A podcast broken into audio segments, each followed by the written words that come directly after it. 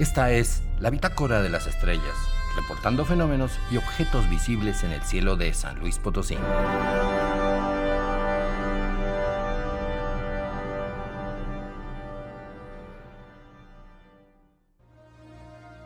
Este mes, hacia la medianoche, ya se ve el centro de la Vía Láctea. En un lugar alejado de la luz de la ciudad y la contaminación lumínica, observa hacia el este y encontrarás una gran nube vertical que asciende hacia el cielo, formada por billones de estrellas y planetas, agujeros negros y quién sabe si también extraterrestres.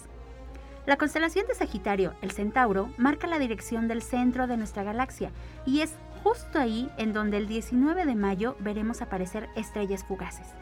Caerán a unos 30 kilómetros por segundo y se llaman las Sagitáridas. Esa misma noche, el 19, verás la estación espacial china Tiangong como un punto brillante por el reflejo del Sol. Su nombre significa Palacio Celestial. Orbita entre 340 y 450 kilómetros de altura.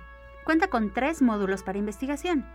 La primera tripulación en habitarla llegó en junio de 2021 en el módulo Shenzhou 12 o Buque Divino. Aparecerá a las 21.34 desde el noroeste, atravesará el cielo potosino y se ocultará por el este-noroeste tres minutos después. No importa desde qué municipio del estado observes, si hay cielo despejado, la podrás encontrar. Es bonito mencionar los nombres de cada uno de los módulos y las naves espaciales chinas. Se siente como si estuviéramos contando un cuento fantástico de exploración espacial, como una historia de Julio Verne, pero completamente real. Cada anochecer y cada amanecer pueden verse satélites artificiales desplazándose entre las estrellas. Ellos orbitan a cientos de kilómetros sobre la Tierra y el Sol aún los ilumina, mientras que para nosotros, abajo en la superficie, ya es de noche. El 22 de mayo, levántate antes del amanecer y busca hacia donde sale el Sol. La Luna estará junto al imponente Saturno, que vigila a los demás planetas desde lo alto. Aunque está a 1.500 millones de kilómetros, o sea, unas 10 veces la distancia entre la Tierra y el Sol.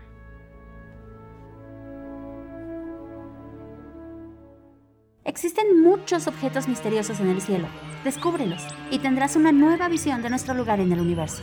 Para Radio Universidad informaron Jessica Mena y Cristian González del Carpio. Grabación Lalo Carrillo, edición Ángel Pérez.